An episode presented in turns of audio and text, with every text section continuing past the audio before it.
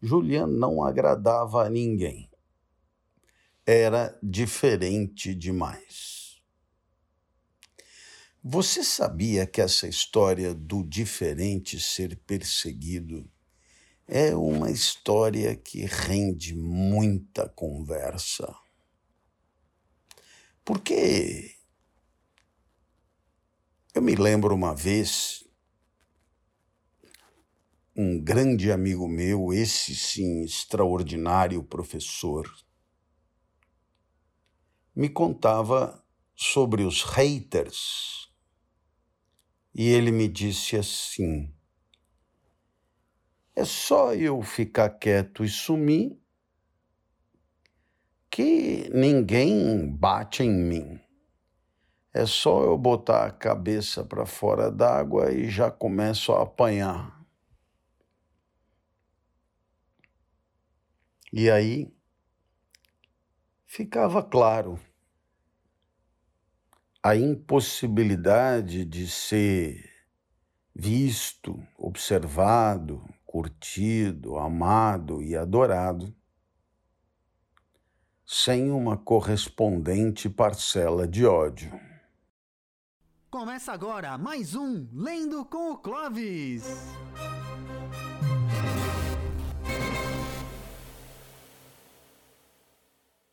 Lendo com o Clovis.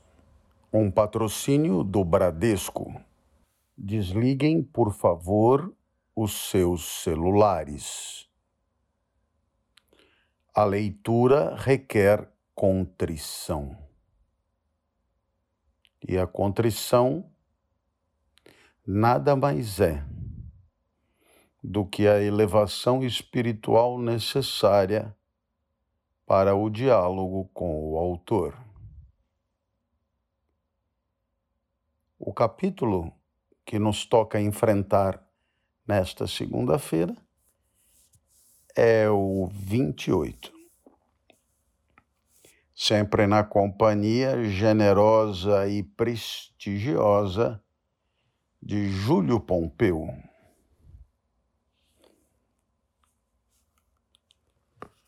Meus amigos, o Vermelho e o Negro é obra que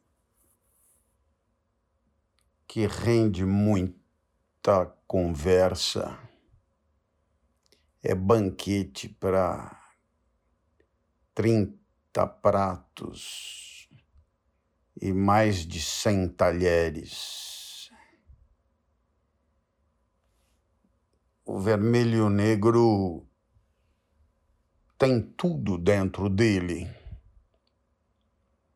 Tem crítica social, tem literatura fina, tem poesia de qualidade, tem lirismo tem filosofia, tem sociologia.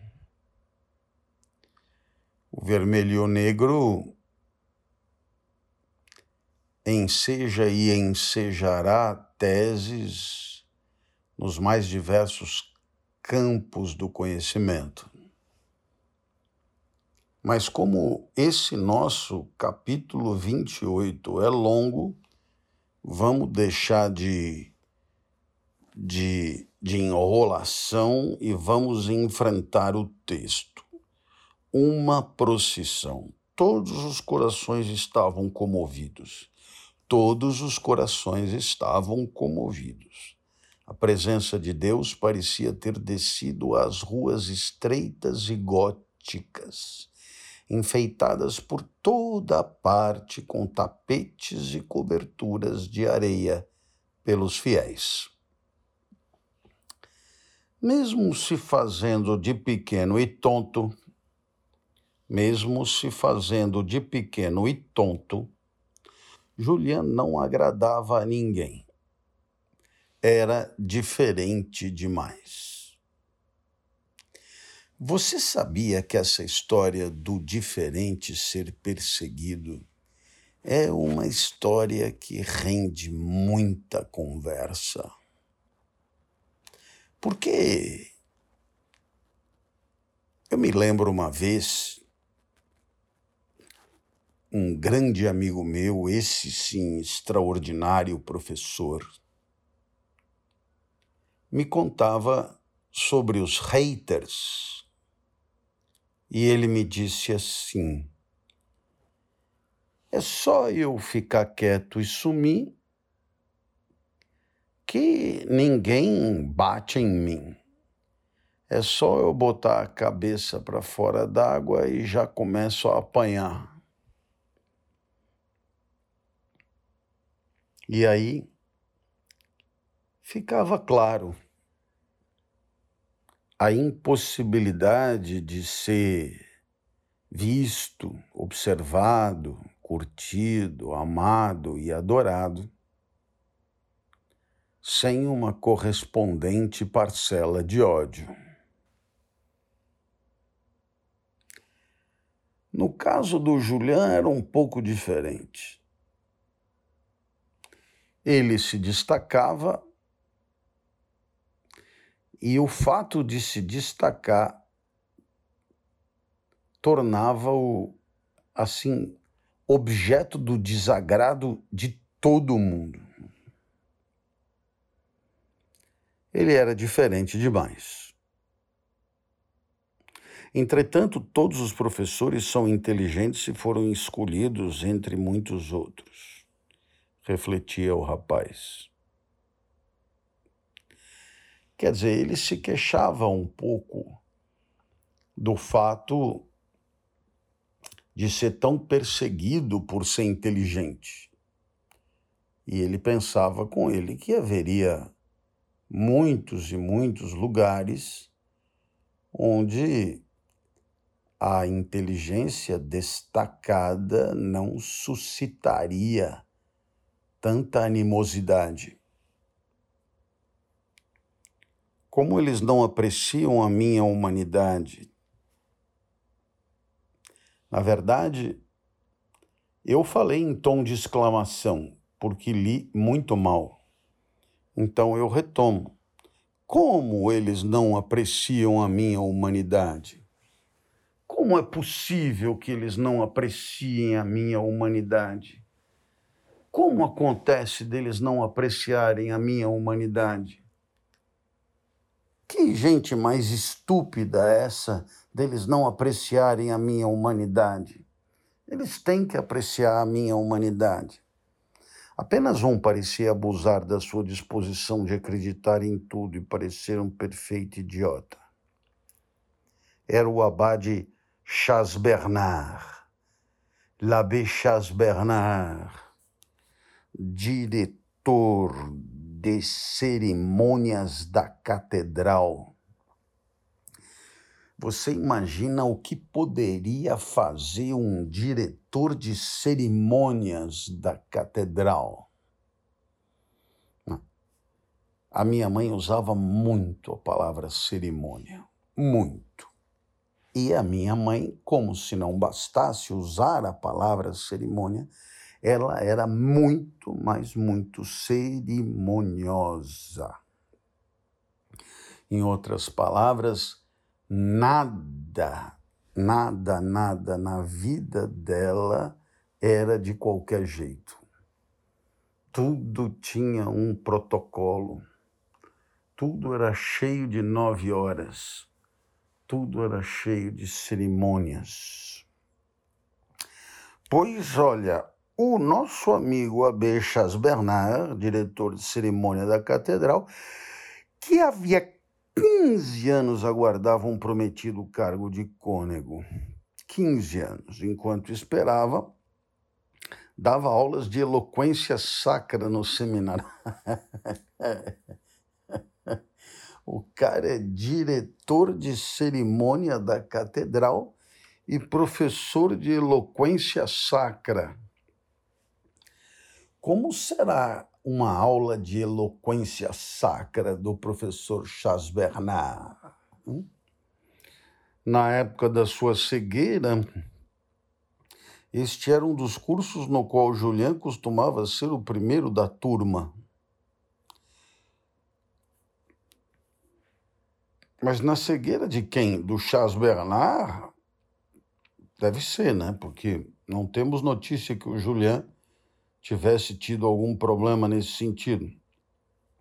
Por causa disso, o abade Chaz lhe mostrara amizade e depois das aulas oferecia-lhe naturalmente o braço para darem algumas voltas no jardim. Aonde ele quer chegar? indagava-se Julian. Deve ser com a conversa, né? Ou com a amizade, e não na caminhada. Via com estranheza que durante horas o abade Chaz falava sobre todos os parâmetros litúrgicos que havia na catedral. Dezessete vestes sacerdotais, enfeitadas com galões, além das vestes de luto. Esperavam muito da idosa presidente de Rubempré. A dama de 90 anos de idade conservava havia pelo menos 70 anos, seus trajes de núpcias, feitos com maravilhosas sedas de Lyon, com relevos bordados a ouro. Imagine, meu amigo, dizia o abade Chaz, parando de andar de repente, arregalando os olhos, que os trajes param em pé sozinhos de tanto ouro. Isso é muito legal, né? Os trajes param em pé sozinhos de tanto ouro. Olha, eu já usei muita roupa que parava em pé sozinha, mas não, mas não era de ouro. Era tipo falta de, de, de, de uma boa máquina de lavar, né? que desse jeito de flexibilizar a sujeira, né? Mas aqui era ouro mesmo. Todos em Besançon acreditam que, pelo testamento da presidente, o tesouro da catedral ganhará mais dez vestes sacerdotais. Caramba! Sem contar quatro ou cinco mantos para cerimônias mais solenes. Vou mais longe, acrescentava baixando o tom da voz. Esse é o chás, né? Tenho razões para acreditar que a presidente vai nos deixar oito magníficos castiçais de prata dourada, supostamente comprados na Itália por Carlos o Temerário. Charles le Téméraire, meu amigo. Esse Charles le Téméraire ele é presente na história da França, viu? O famoso Duque da Borgonha, cujo ministro predileto foi antepassado dela. Mas aonde esse homem quer chegar com tanta conversa fiada? Pensava Julian. Sim, porque vamos combinar ficar falando coisa que são 17, mais os de luto, mais os não sei o quê, os castiçais, o vestido que para em pé de tanto ouro e papapá, e papapá. Legal, né? Mas assim, de fato não é o mais fascinante dos assuntos. Não tem assim uma atualidade, uma premência, uma urgência, uma importância, não tem porra nenhuma. Então, o Julian perguntava Onde será que esse porra desse cara quer chegar com essa conversa fiada, né? Pensava Julian. Essa preparação estratégica está durando um século e nada vem à tona. Ele deve desconfiar muito de mim. Quer dizer, o Julian sabia que a machadada vinha na sequência, mas, né? Ele, ele não estava entendendo, né? Quando, onde que o cara, quer dizer, ele não estava entendendo o que que aquela conversa toda queria ou tinha a ver com o que ele queria de verdade, né? É mais esperto que todos os outros que não demoram 15 dias para deixar transparecer seu objetivo secreto. 15 dias! Os rapidinhos demoram 15 dias para deixar transparecer os seus objetivos secretos. Você imagina o quanto esse nosso amigo Chaz não enrolou o Julian, né? Meu Deus, eu até entendo a ambição deste aqui, sofre há 15 anos. 15 anos, ele está esperando, né? Por enquanto ele é professor de, como é que é, de retórica sacra, né? Certa noite, durante a lição de armas, Julian foi chamado aos aposentos do abade Pirard, que lhe disse: Amanhã é a solenidade de Corpus Domini. O abade Chas Bernard precisa que o senhor o ajude a enfeitar a catedral. Vá e obedeça. O diretor do seminário o chamou de volta e acrescentou em tom compadecido: Cabe ao senhor decidir se aproveitará a ocasião para passear pela cidade. Incedo per ignes, respondeu Julian. O que quer dizer tenho inimigos anônimos. Isso de que tenho inimigos anônimos, né? Fora os que não são nada anônimos, né? No dia seguinte, logo cedo, ele se dirigiu à catedral de cabeça baixa. A aparência das ruas e a agitação que começava a reinar na cidade lhe fizeram bem. É preciso lembrar, então, que essa catedral, claro, não ficava contígua ao seminário, né? Tinha que, tinha que ir para a rua para poder chegar na catedral e tinha que ir para a rua para voltar da catedral para o seminário. Por toda parte enfeitavam a fachada das casas para a passagem da procissão. Todo o tempo passado no seminário pareceu a Julião um instante mínimo. Seu pensamento estava em Vergi e na bela Amanda, que ele poderia encontrar, pois o café não ficava muito distante.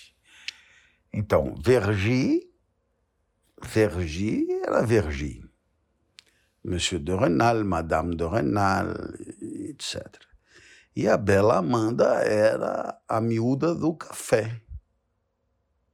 Né? A miúda do café, que quis protegê-lo dos malvados do café. E a miúda do café, canção que você pode ouvir da Lavra de Amor Electra, a miúda do café que ele poderia encontrar, pois o café não ficava muito distante. Né? Ele viu de longe o abade Chas Bernard na porta de sua amada catedral. Era um homem obeso, de rosto alegre e franco. Naquele dia sentia-se triunfante. Eu gosto muito dessa história de pessoas que comem à vontade, viu? Eu gosto. Eu acho que eu ia gostar muito de ter sido abade, porque abades comem geleia. E eu adoro geleia. Adoro geleia. Adoro geleia.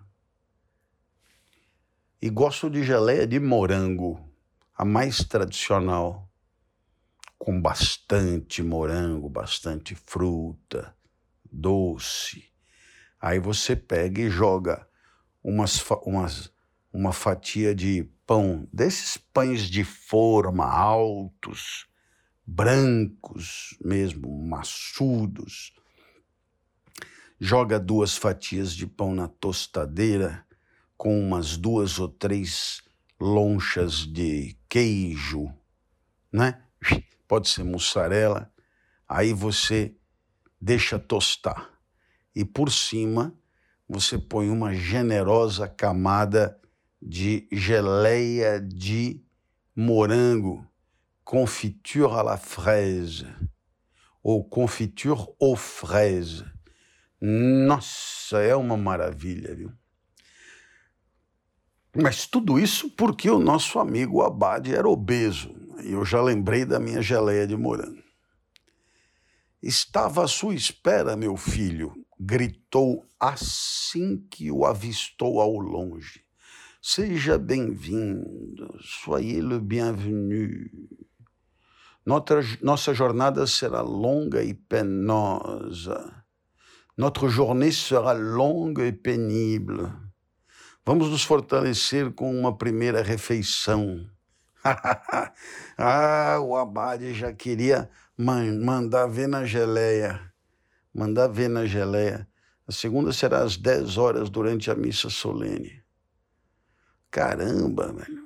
Então tinha uma refeição ao raiar do sol, depois uma segunda refeição às 10 horas, depois provavelmente o almoço, depois a merenda da tarde, depois o jantar e antes de dormir uma ceiazinha.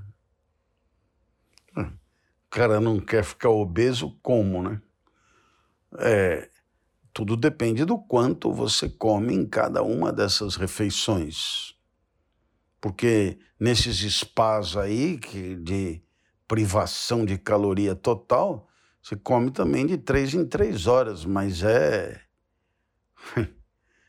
É zero, né?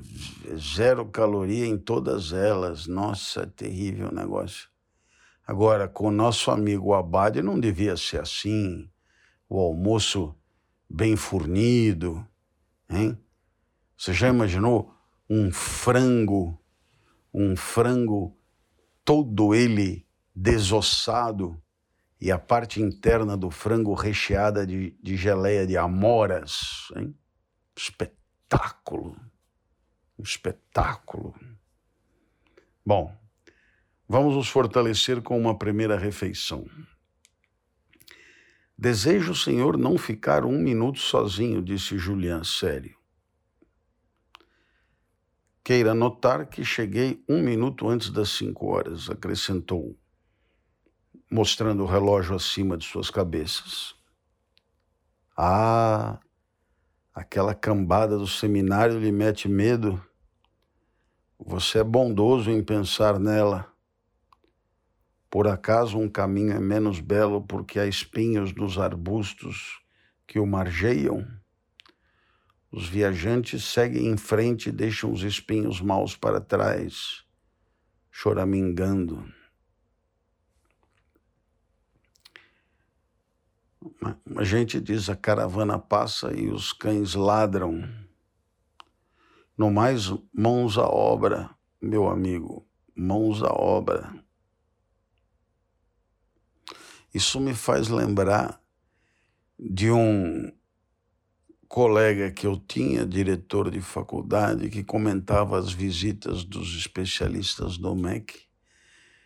E, e ele dizia que as visitas eram como tubos de mostarda.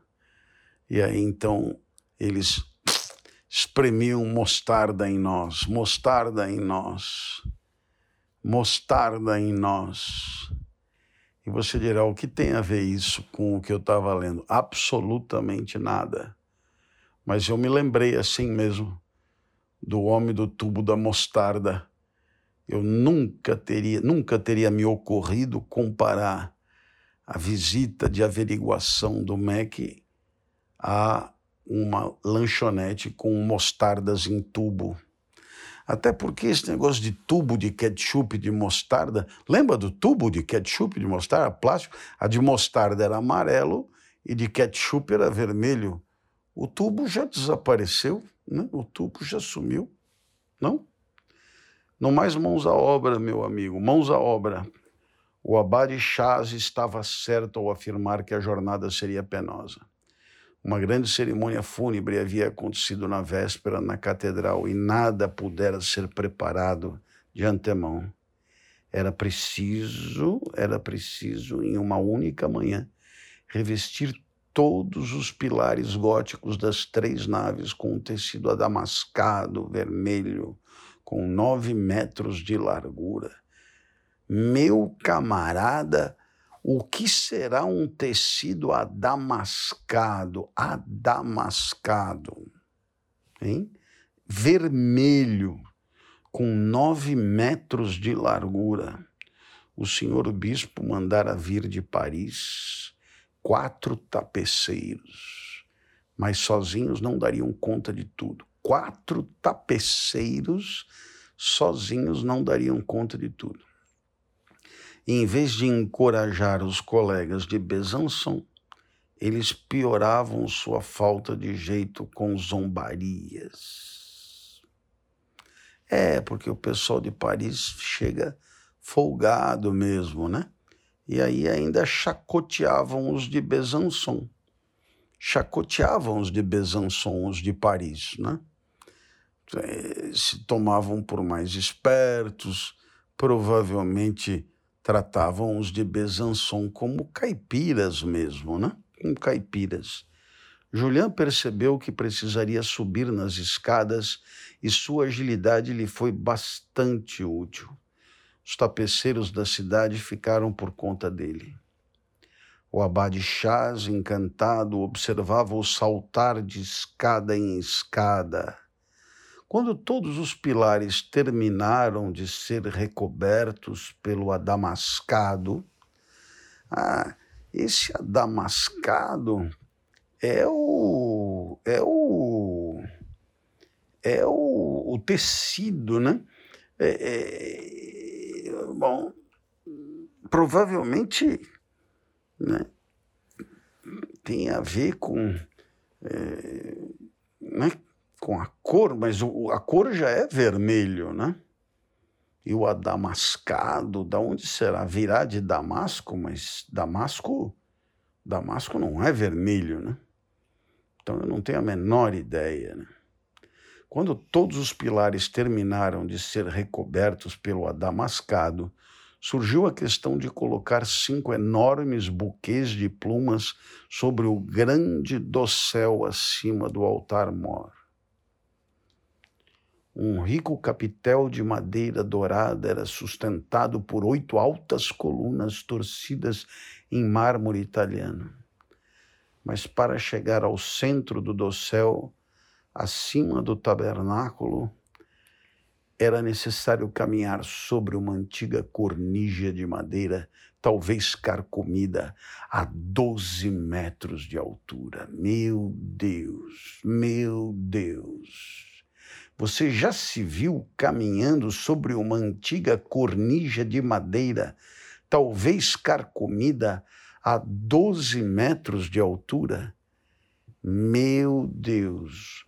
O aspecto da cornija de madeira acabou com a brilhante alegria dos parisienses. Os engraçadinhos perderam a vontade de contar piada. Eles ficaram olhando de baixo, discutindo muito, mas sem subir. Julian pegou os buquês de plumas e subiu correndo a escada. Colocou-os no meio do ornamento em forma de coroa, no centro do dossel. Quando desceu da escada, o abade Chasbernard o abraçou. Optime, né? termo é, esse ótimo que, bom, é bem antigo, né, em francês. E optime, exclamou o bom padre, vou contar isso ao monsenhor. É, olha, o Julian ganhou um ponto aí com o abade, né, por conta dessa sua ousadia. A refeição das dez horas foi alegre. O abade Chas Bernard nunca tinha visto a sua igreja tão linda. Caro discípulo, disse ele a Julián, minha mãe alugava cadeiras nesta venerável basílica, de modo que fui praticamente criado dentro deste grande edifício. O terror de Robespierre nos arruinou. Mas aos oito anos que eu tinha na época, já ajudava nas missas particulares e era nos dias de missa que me davam de comer. Ninguém sabia dobrar uma veste sacerdotal como eu. Nunca os galões ficavam amassados, nunca. Quando eu dobrava, nunca. Desde que Napoleão restabeleceu o direito de culto, tenho a felicidade de cuidar de tudo nesta venerável metrópole. Cinco vezes por ano meus olhos a veem decorada com esses ornamentos tão belos, mas jamais ela esteve tão resplandecente. Jamais o adamascado foi tão bem colocado como hoje, tão alinhado nos pilares. Finalmente ele vai me contar seu segredo, pensou Julian, agora que começou a falar de si e a desabafar. No entanto, nada de imprudente foi dito pelo homem obviamente exaltado. Ele trabalhou tanto e mesmo assim está feliz.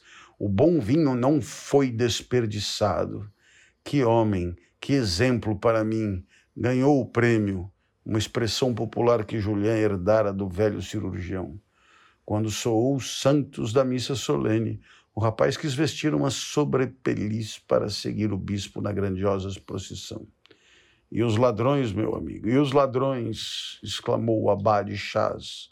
Não pensou neles?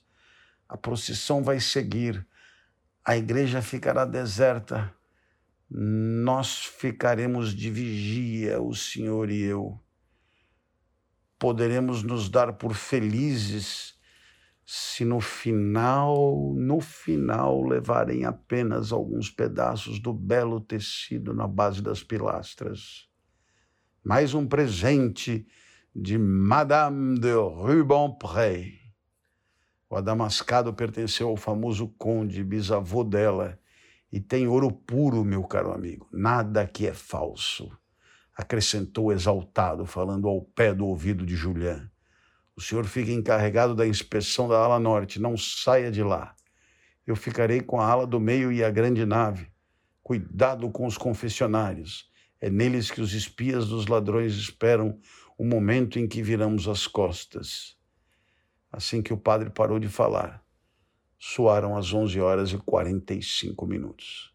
O grande sino bateu forte. O som alto, forte e solene das badaladas comoveu Julián. Sua imaginação alçou o voo. O aroma dos incensos e das pétalas de rosas jogadas diante do Santíssimo Sacramento pelas crianças vestidas de São João o deixou ainda mais exaltado o aroma dos incensos e das pétalas de rosas. Os sons graves do sino deveriam ter despertado em Julián a ideia do trabalho de 20 homens recebendo como pagamento 50 centavos e talvez a ajuda de uns 15 ou 20 fiéis. Ele deveria ter pensado no desgaste das cordas, do vigamento, do perigo do sino em si, que caía a cada dois séculos, e refletir sobre um jeito de baixar o salário dos sineiros ou de pagá-los com alguma indulgência ou outra graça tirada dos tesouros da igreja que não prejudicasse sua bolsa de dinheiro. Em lugar dessas sábias reflexões, porém, a alma de Julián, estimulada pelos sons vigorosos e plenos, errava em espaços imaginários. Ele jamais daria um bom padre ou um grande administrador as almas que se comovem assim são boas, no máximo, para criar artistas. Aqui se revela claramente a presunção de Julian. Talvez 50 entre seus colegas de seminário, atentos à realidade, porém, a alma de Julian, estimulada pelos sons vigorosos e plenos, errava em espaços imaginários ele jamais daria um bom padre ou um grande administrador. Jamais. As almas que se comovem são, no máximo, boas para criar artistas. Aqui se revela claramente a presunção de Julián. Talvez se encontre entre seus colegas de seminário atentos à realidade da vida por meio do ódio público e do jacobinismo que lhes mostram de emboscada atrás de cada arbusto. Ao ouvirem o sino da catedral, teriam pensado apenas no salário dos sineiros. Teriam examinado com o prodígio de Barrem se o grau de emoção do público valia o dinheiro pago aos sineiros. Se Julian se preocupasse com os interesses materiais da catedral, sua imaginação, lançando-se para além do alvo, teria pensado em economizar 40 francos na produção da cerimônia, mas não se lembraria de evitar um gasto de 25 centavos. Enquanto no belíssimo dia a procissão percorria Besançon lentamente, parando nos fulgurantes repositórios erguidos por todas as autoridades rivais entre si, a igreja permanecia em profundo silêncio. Uma semi-escuridão e um agradável frescor reinavam ali dentro, junto com o perfume das flores e dos incensos. O silêncio, a solidão profunda e o frescor das compridas naves tornavam ainda mais doces os devaneios de Julian. Ele não, termi, ele não temia ser perturbado pelo abade Chaz ocupado em outra parte do edifício. Sua, sua alma havia quase abandonado seu invólucro mortal, que caminhava a passos lentos na ala norte, confiada à sua vigilância. Estava ainda mais tranquilo porque verificara que não havia ninguém nos confessionários além de algumas mulheres devotas. Seus olhos contemplavam sem enxergar. Sua distração, porém, foi em parte vencida pela aparência de duas mulheres muito elegantes que estavam ajoelhadas, uma no confessionário, a outra perto da primeira, sentada em uma cadeira. Ele as olhava sem ver. No entanto, fosse por um vago sentimento dos seus deveres, fosse por admiração pelas roupas nobres e simples das duas damas, percebeu que não havia padre no confessionário. É estranho que, sendo tão devotas, essas mulheres não estejam de joelhos diante de algum repositório, pensou. Ou, no mínimo, na primeira fila de algum balcão, caso sejam da alta sociedade. Que corte perfeito desses, que corte perfeito desses vestidos. Que graciosos. Julián diminuiu o passo para observá-las melhor. A dama que estava no confessionário virou um pouco a cabeça ao escutar o som dos passos do rapaz no meio de tanto silêncio. De repente soltou um gritinho e sentiu-se mal. Perdeu as forças e tombou para trás. A amiga que estava perto correu a socorrê-la. Nesse momento, Julián viu os ombros da mulher que caía um colar de grandes pérolas finas em fios trançados, que ele conhecia muito bem, chamou-lhe a atenção. Seu estado alterou-se ao reconhecer os cabelos de Madame de Renal. Era ela. Era ela, sem dúvida. A dama que sustentava a cabeça da amiga e tentava impedi-la de cair era Madame Derville. Julien, fora de si, correu. A queda de Madame de Renal teria levado para o chão também sua amiga se o rapaz não as tivesse amparado. Ele viu o rosto pálido de Madame de Renal, absolutamente desfalecida, flutuando sobre seu ombro. Ajoelhado, ajudou Madame Derville a apoiar a encantadora cabeça no encosto de uma cadeira de palha. Madame Derville voltou-se e o reconheceu. Afaste-se, senhor, afaste-se, ordenou a voz cheia de cólera. É importante que ela não o veja de novo. Sua presença deve causar-lhe horror. Ela era tão feliz antes de conhecê-lo. Sua conduta é atroz. Afaste-se, vá embora, se ainda tiver alguma decência. A última frase foi dita com tanta autoridade e Julian estava tão fraco naquele momento que ele obedeceu. Ela sempre me odiou, disse a si mesmo pensando em Madame Derville. No mesmo instante, O canto anasalado dos primeiros padres da procissão ressoou no interior da igreja. Estavam voltando. O abade Chas Bernard chamou Julian mais de uma vez, sem ser escutado. Por fim, pegou-o pelo braço atrás de uma pilastra, onde Julian se refugiara meio morto. Queria apresentá-lo ao bispo.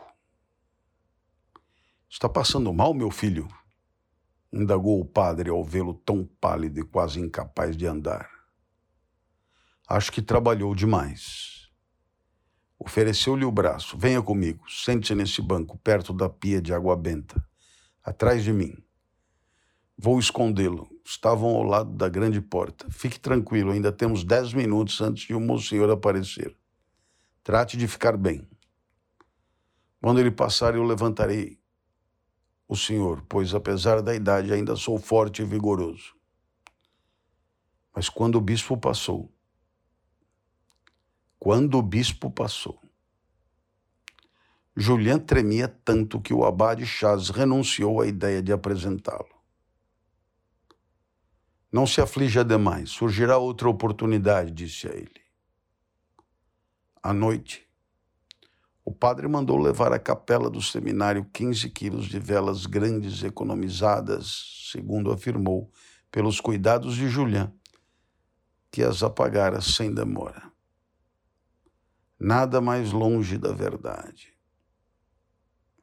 O pobre rapaz estava ele mesmo apagado.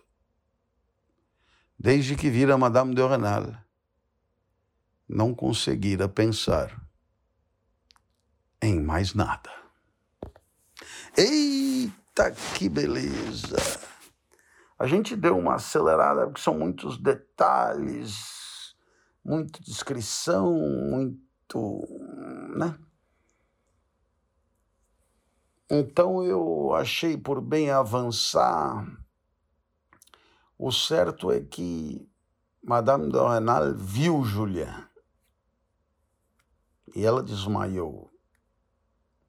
Julian, por sua vez, não conseguia caminhar. E ali você tem aquele casal adúltero, unido por um amor que os devasta, que aniquila todas as suas forças. E Madame Derville, certa de que é graças a Julian que todas as desgraças se abateram no arraiá dos Renal. Muito bem, meus queridos, era o que tínhamos para hoje. Este foi o Lendo com o Clóvis, Vermelho Negro, capítulo 28. Você fica bem. E se tiver gostado, volte quarta eu vos deixo na companhia de Júlio César Pompeu, o mais galante locutor de toda a região das Goiabeiras, falando direto de Vitória para o mundo. Um beijo grande e até mais. Valeu! Esse foi o Lendo com o Clovis. Não perca nosso próximo episódio, aqui no www.twitch.tv barra às segundas, quartas e sextas, às 21 horas.